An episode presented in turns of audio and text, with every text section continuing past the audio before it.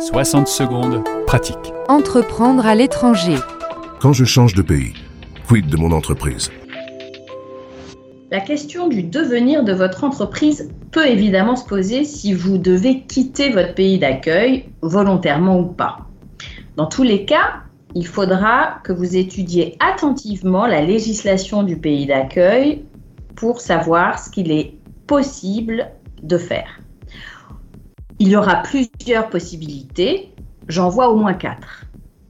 Première possibilité, vous continuez de gérer votre société depuis un autre pays pendant une période plus ou moins longue.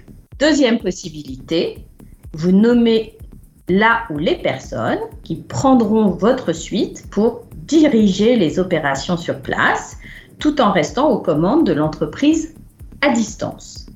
Troisième possibilité, vous choisissez de revendre votre société et mettez en place un processus de cession.